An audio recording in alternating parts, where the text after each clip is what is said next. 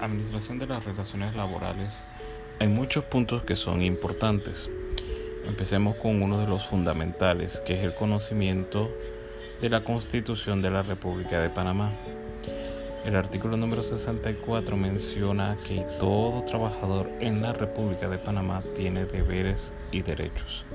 Esto es muy importante porque el desconocimiento de esto en la vida real hace que mucha gente no invoque los derechos a los cuales puede acceder ante la justicia.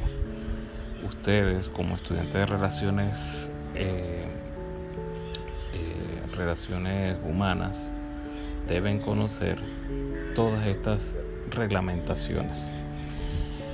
La constitución es el libro magno con lo que se empieza cualquier estudio jurídico y es el que todo debe, toda persona debe conocer, por lo menos saber dónde encontrar información. Posterior a esto encontramos el Código de Trabajo que más adelante pasaremos a detallar. En el caso de Panamá, el Código de Trabajo nos rige desde 1972.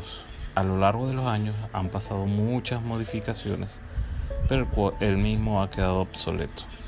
Hay un amplio campo de mejoras en el futuro para ustedes, profesionales del recurso humano, es muy importante conocer los avances, los cambios, todo lo que suceda en esta materia, porque repercutirá en el conocimiento que ustedes tendrán y el manejo de situaciones a futuro.